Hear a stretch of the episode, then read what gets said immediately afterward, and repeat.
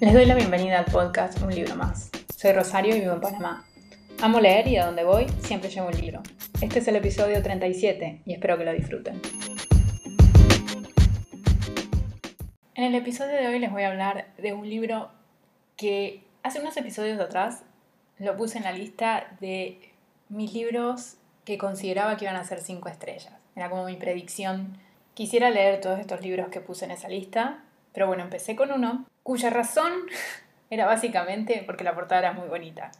Y por eso dije que iba a ser 5 estrellas. Ahora bien, ¿fue realmente un 5 estrellas? Claro que sí. Le pegué. Es un libro de literatura infantil precioso. Esa es la única palabra que se me viene a la cabeza, o sea, se me vienen muchas cosas, pero si tengo que definir es un libro que es precioso por fuera y por dentro. El libro en cuestión es La niña que bebió luz de luna de Kelly Barnhill y está publicado por Destino y la ilustración de la portada, que fue lo que hablé en ese momento que me parecía que la portada era hermosa, es de eh, Yuta Onoda, esa es la persona que, que, lo ilustró. Entiendo que es una ilustradora japonesa, la busqué en, en, Twitter y es una, en efecto es una ilustradora que vive en Japón, en Tokio. Eh, la traducción es de Isabel Murillo, les digo, la publicó Planeta. La edición que yo tengo es una edición tapadura que tiene más o menos 400 páginas y voy a empezar hablando del libro por su edición por la parte que no deberíamos de, hacer, que es juzgar un libro por su portada, pues en este momento lo vamos a hacer es que mi edición es muy bonita. De verdad que Destino se pasó con esta edición desde la, la, ilustración, pero debajo, o sea, la tapa dura, cuando uno le saca el dust jacket, que no sé cómo se dice en, en español, el, como, es, como esa portada de papel que le ponen y adentro es en efecto tapa dura. Cuando uno lo abre, abajo la tapa dura tiene, es azul, precioso, y en dorado está marcado, y dorado metálico, digamos, eh, el título al costado la portada es el mismo dibujo de la nena con el dragoncito y, y unos pájaros alrededor. Me parece un libro hermoso por donde se lo mire, es precioso. Y quería hablar de este libro porque, una, porque le pegué, dije que era cinco estrellas y realmente fue un cinco estrellas. Disfruté toda su lectura. Y por otro lado, porque hace bastante que no hablo, creo, de literatura infantil. Y este es un libro de literatura infantil que tiene muchísimos elementos interesantes. Esta es la historia de Luna, y del protectorado, y de la bruja, y de un dragoncito, y de un monstruo del pantano, y un volcán, y un chico con muchas cicatrices en la cara. Son todos ellos. Obviamente, si tenemos que decir que la protagonista, hay una protagonista, es Luna. Y la historia comienza con en, el protectorado, que es un lugar triste, con una nube gris todo el tiempo, y este protectorado cada año, está poblado que se llama protectorado, cada año tiene que sacrificar a un bebé y dejarlo en el bosque y que hay una bruja muy mala que se lleva a los bebés. Posiblemente el destino es que se mueran. Ese es el destino que tienen. Y por supuesto una familia queda rota. Pero para que el protectorado siga sobreviviendo, tienen que entregarle este bebé a la bruja. Entonces un día la familia de una bebé lo entrega a los ancianos y entre los ancianos hay un chico muy jovencito que duda un poco del proceso, que se pregunta por qué y que cuando ve a la mamá tener que soltar al bebé, que es una escena desgarradora, todo esto es al inicio, no estoy diciendo nada que, no, que sea un spoiler, él empieza a preguntarse por qué están haciendo eso y, y la suerte de ese bebé. Entonces él está cuando dejan a la bebé en el bosque y la bebé en efecto queda en el bosque y es encontrada por una bruja. Ahora bien, la bruja no tiene ni idea por qué dejan estos bebés. Pero sabe que todos los años dejan ese bebé y ella siente que tiene que protegerlos. Entonces intenta buscarle una familia en, otro lugar del bosque que se llaman las ciudades libres. Y ahí están lo que se llaman los niños. Pero esta nena que ella agarra, que, que dejaron, por accidente ella cuando la va alimentando la alimenta con luz de luna. Que ya de por sí el concepto Voy a hacer un paréntesis. El título me parece precioso. En inglés es The Girl Who Drank the Moon, precioso, y en español La niña que bebió luz de luna. Es hermoso, es hermoso ese título, o sea, es, es tan poético. Cierro paréntesis y sigo. Entonces le da luz de luna y la nena es enmagizada, o sea que toma magia. Y entonces la bruja, bueno, seguimos, digamos, la vida de Luna con la bruja, la bruja se llama San, con el monstruo del pantano que es Clerk, Clerk y un dragoncito chiquitito que es lo más tierno del universo. Es, es como una mascotita genial, divina, hermosa, todo lo que uno quisiera tener una mascotita. Y eso es un poco, digamos, la historia. Obviamente empezamos a descubrir a Luna, también seguimos a la gente del protectorado. Y, las preguntas que se hace este chico que vio todo el episodio, que vio a la mamá volverse loca, de hecho la llama la loca, que está encerrada en una torre, y ahí empiezan a suceder varias cosas, porque Luna obviamente tiene mucho poder, sin saberlo, y San la cría, y además está ese volcán que hay una historia con ese volcán que no sabemos muy bien. ¿Por dónde empezar a decirles lo que tiene este libro más allá de la edición? Creo que los personajes, los villanos están muy bien armados, está muy bien hecho el cambio, digamos, entre la sorpresa de que hay ciertas personas que se convierten en villanas, los personajes que acompañan a Luna. De hecho, para mí Luna no es el personaje más interesante de la historia el chico que vive en el protectorado que vio todo me parece muy interesante. Eh, la bruja, el monstruo del pantano, el dragoncito por supuesto, acompañan muy bien la historia. Son personajes secundarios que acompañan muy bien a Luna y que son muy interesantes y están muy bien creados. La escritura es hermosa. Tiene algunas frases, yo tengo algunas marcadas. A ver si. Una frase, por ejemplo, dice: Que no veas algo no significa que no exista. Algunas de las cosas más maravillosas del mundo son invisibles. Confiar en las cosas invisibles las hace aún más poderosas y más maravillosas. parece precioso. Después hay otra que habla del poder. Y... Sabía que las historias pueden contar la verdad, pero que también podían ser mentira. Sabía que podían dar giros, intrincarse y ofuscarse, que controlar las historias daba poder. Algunas de las frases que tiene adentro está muy bien escrito, pero al ser un libro de fantasía, al ser un libro infantil, uno podría tener miedo de que todo lo quisieran terminar con un moño, como que todo fuese perfecto. Y dentro de la fantasía y dentro del mundo infantil es muy real el proceso lógico que tienen que seguir los personajes. No hay ninguna, ningún matiz en ese sentido. Si no hay una aceptación natural de las cosas, es que no puedo explicar por qué estoy diciendo esto, pero hay una aceptación natural de las cosas, de, de cómo es la vida, y no por tener fantasía, sí por ahí suaviza algunas cosas, pero no no termina de cerrarlo con un moño perfecto, sino que es muy real pese a ser fantasía. Y es muy lógico pese a ser fantasía.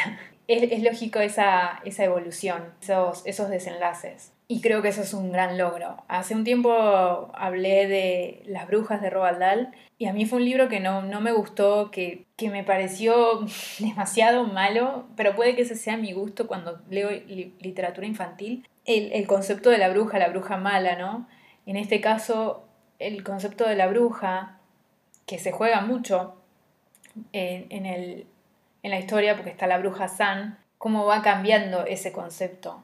Y después cómo se adapta también, ¿no? Eh, no puedo decir mucho. Pero es que es un libro que fue precioso, que su lectura fue como un abrazo.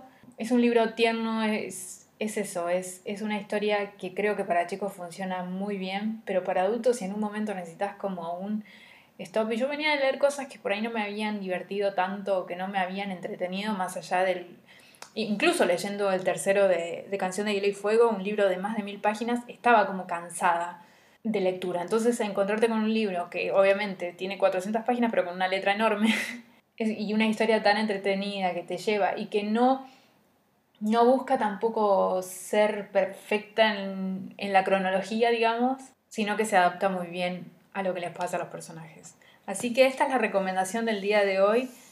Si tiene que regalarle algo, yo diría que sí, de 12 años, 10 años, este libro les puede gustar mucho, pero si son adultos y les gusta también leer literatura infantil, como es mi caso, es un libro que me pareció precioso de, de principio a fin, desde el momento que lo vi. Sí había escuchado muy buenas reseñas de este libro, pero no decepciono en absoluto y me alegra haber pegado mi predicción de 5 estrellas, o sea que tengo que seguir con los otros porque puede que tenga buen ojo para eso. Vamos a ver. Bueno, como les digo, el libro es La niña que bebió luz de luna de Kelly Barnhill y está publicado por Editorial Destiny. Y en la sección de un libro abierto quiero hablar de un tema que debería tocarse mucho más de lo que se toca y es el tema de las bibliotecas en Latinoamérica. Si uno ve BookTube en inglés, hablan mucho de las libraries, de las bibliotecas, y cómo sacan libros y bueno, y después si les gusta pueden comprarlo y todo eso, y el acceso que tienen a estos libros nuevos. En su momento yo pasé un tiempo en Nueva Zelanda y una de las primeras cosas que volvieron a construir después de un terremoto grande que tuvieron en la ciudad de Christchurch fueron las bibliotecas. Y son bibliotecas armadas por el, por el municipio. Y uno entraba a esas bibliotecas y la selección de libros era enorme. Por supuesto, creo que hay que pagar una membresía que no es elevada y puedes ir accediendo a los libros. Y había una, digamos, por barrio. Y yo entré a esas bibliotecas y realmente eran, eran un placer. Entonces, cuando por ahí uno ve desde Latinoamérica y una de las cosas que se dice bastante es, eh, bueno, de que no, no a descargar PDFs o no descargar los libros y al mismo tiempo, bueno, el difícil acceso a ciertas historias porque no las traen o porque los libros son genuinamente muy caros. Por lo menos acá en Panamá hay libros que son caros. Hay clásicos que no, se pueden conseguir por 5 dólares, pero hay los, los, libros que son, por ejemplo, de literatura juvenil, que si es que se quiere buscar que los adolescentes lean o los jóvenes lean, necesitan tener un, un precio adecuado, ¿no? Y a veces son muy caros, entiendo que también traerlos, es, es todo un costo, hay, hay todo un costo alrededor de los libros. Y la razón por la que estoy hablando de esto es porque la otra vez estaba en Twitter y uno, un, diputado de acá de Panamá, que se llama Juan Diego Vázquez, que es muy joven, promulgó una ley eh, de bibliotecas. Y me pareció muy interesante. Entre las cosas que, que dice, y estoy leyendo lo que vi en, Twitter que él mismo lo, lo, publicó, dice que las bibliotecas públicas de Panamá eh, se encuentran en mal estado, sin acceso a Internet ni equipos informáticos, con colecciones desactualizadas, sin mobiliario adecuado, sin el presupuesto adecuado para poder cumplir sus funciones. Por supuesto, eh, también dice bueno, cuál, cuál es el beneficio de las bibliotecas públicas, construye sociedades más libres y democráticas, nada que no sepamos. La biblioteca pública garantiza el acceso libre y democrático a los libros, que se traduce en el acceso libre a la creación artística y literaria, la información, la educación y la investigación. Y bueno, eh, dice cuál es el fin de este proyecto, transformar el concepto tradicional de biblioteca, establecer que en los distritos cuya población sea superior a 125.000 habitantes se debe asegurar la existencia de al menos dos bibliotecas. Incorporar el patrimonio lingüístico y la tradición oral de los pueblos indígenas, porque en Panamá hay varias, varios pueblos indígenas, varios pueblos originarios y justamente eh, incluirlos. Por ejemplo, ah, bueno, otra cosa de las que dice, mencionados países, México, Perú, Colombia, España y República Dominicana y República Dominicana cuentan con legislaciones que regulan las bibliotecas y el patrimonio bibliográfico de sus países. Entonces, me, puse a pensar, me pareció primero una ley muy buena, necesaria en Panamá, pero por ejemplo en, en Argentina, en el lugar donde soy yo, de hecho cuando fui, hicimos limpieza de libros con mi mamá y llevamos los, los, libros a una bibliotequita de un barrio chiquito que dice apenas un cartelito biblioteca y no la llevamos a una de las grandes porque hay como unas bibliotecas que son más, más antiguas, digamos, que por ahí reciben más donaciones. Entonces decidimos llevarlas a esta, a esta biblioteca. Y llevamos una cantidad enorme de libros, yo no sé cuántos fueron, porque fueron, quiero decir que fueron como 15, 20 cajas de libros llenos, libros filmados, libros infantiles, había de todo. Y uno se sintió bien, se sintió bien que los libros salieran de la biblioteca, para mí la literatura se tiene que mover y por eso también saco libros de mi biblioteca y tengo las cajas acá al lado justamente que las tengo que llevar al metro, pero sobre todo me parece bien que existan bibliotecas y que, esté, y que el acceso a estos libros sea igual para todos, o sea, que la gente pueda acceder. Creo que es algo que en una sociedad se nota. Al ver este, esta propuesta de ley me pareció, me pareció muy interesante, me pareció que era algo que teníamos que hablar porque sí es algo que en Latinoamérica no... Bueno, estoy generalizando Latinoamérica, pero lo, lo que he visto en muchos comentarios que hacen en Twitter y eso, sobre todo cuando los autores se molestan porque, porque se descarga gratuitamente, muchos hablan de lo, difícil que es acceder a estos libros. Y, y, lo sé porque a veces veo los precios yo también y digo, yo este libro no lo puedo comprar. Lo otro es el acceso. Hay países que por ahí tienen mayor acceso, como es, no sé, España, tiene una industria editorial muy fuerte. En Panamá es más difícil ahora con justamente el lector que la mencioné ahora, trajo otro tipo de libros, trajo mucho libro juvenil y de hecho se ven muchos jóvenes comprando ahí, pero hay gente que sí, no, no, no, no, puede, no puede pagar un libro y lo otro es comprarse un libro y puede que no te guste, ¿no? Y la biblioteca te asegura eso, que puedes elegir varios temas, tenés todos a tu disposición, tienen que estar actualizados, no pueden ser bibliotecas con libros del año de la pera, porque si no tampoco vas a tener gente. Y lo otro es también, me parece que hay que, desde el lado de uno que si ha comprado libros, como es mi caso, aprender a soltar y donar. Yo en mi caso lo he contado ya varias veces, llevo los libros a la biblioteca del metro o pido a una organización que lo hace, que los venga a buscar y me los lleve. Antes lo llevaba yo, pero bueno, ahora las cosas se me han complicado en, mi casa. Pero yo soy de las que de vez en cuando miro la biblioteca y digo, mira, ya tu tiempo pasó, este libro se tiene que ir. A veces no se va en una primera, en una primera limpieza, se va luego. Pero una de las razones por las que elijo llevarla a la biblioteca del metro es porque justamente es un lugar de tránsito para la gente. Y muchas veces pensé, bueno, hay, un parque cerca de mi casa, digo, ¿por qué no se hace como una little library, que es como las casillas esas donde se dejan los libros y la gente se los lleva y lo va a buscar? La gente los deja y, luego, si quiere otro, los agarra, se los lleva a la casa, se los queda, como un intercambio donde se deshace de los libros.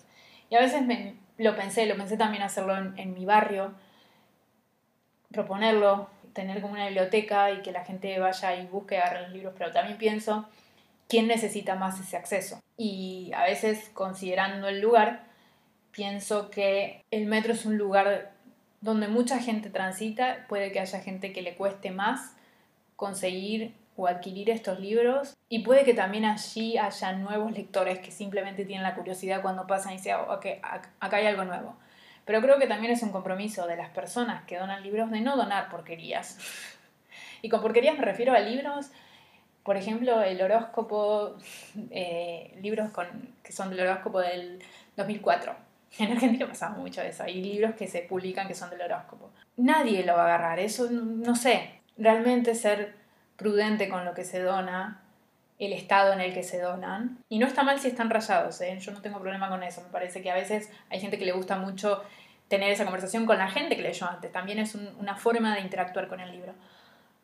Pero sí creo que hay un compromiso de decir, ah, me deshago de estos libros y ya. Creo que se trata también de eso, del compromiso de donar, de las personas que pueden hacerlo y, de hacer una limpieza de, la biblioteca y no quedarte con libros que no vas a volver a leer o que no, no, no sé, no le tenés un, un aprecio. Digamos, este libro de que hablé hoy, La niña que bebió luz de luna, sí se va a quedar en mi biblioteca. Una me encantó, pero dos, tengo una hija y espero que el día de mañana ya lo lea. Pero hay otros libros como La bruja de Roald Dahl que a mí no me gustaron, pero que otra persona puede que sí. Entonces, o por ahí se los piden en el colegio, yo no lo sé, estoy hablando, pero también eso, ¿no? Del compromiso nosotros, si podemos acceder más fácilmente a, comprar libros, pues en algún momento también donarlos. Y creo que es, es un trabajo en sociedad. Eso es lo que quiero decir, es un trabajo en sociedad por supuesto, no, es difícil poner una biblioteca, pero si desde el, desde el Estado se quiere promulgar eso, lo apoyo 100%, pero el, el cuidado, el incentivarlo también a que vayan a las bibliotecas, a, a, que vayan a ver los libros, y no solo los chicos, eh, los adultos también tienen que ir y ver.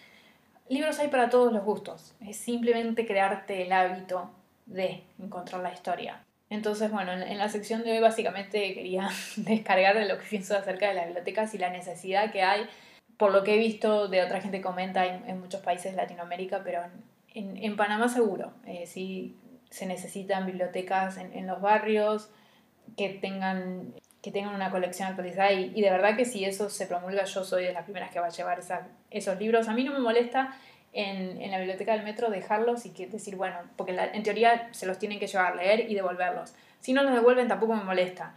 En una biblioteca entiendo que sí, porque es diferente y la idea es con una membresía y bueno, pero no sé, creo que creo que también eh, vi cómo aumenta la cantidad de gente que lee. De hecho, en, Nueva Zelanda sí había mucha gente que no digo que eran relectores, pero usaban la biblioteca, porque si no, no existirían, si no, no hubiese sido lo primero que, arreglaban después del terremoto. La gente realmente las usa y realmente porque las tienen empiezan a leer.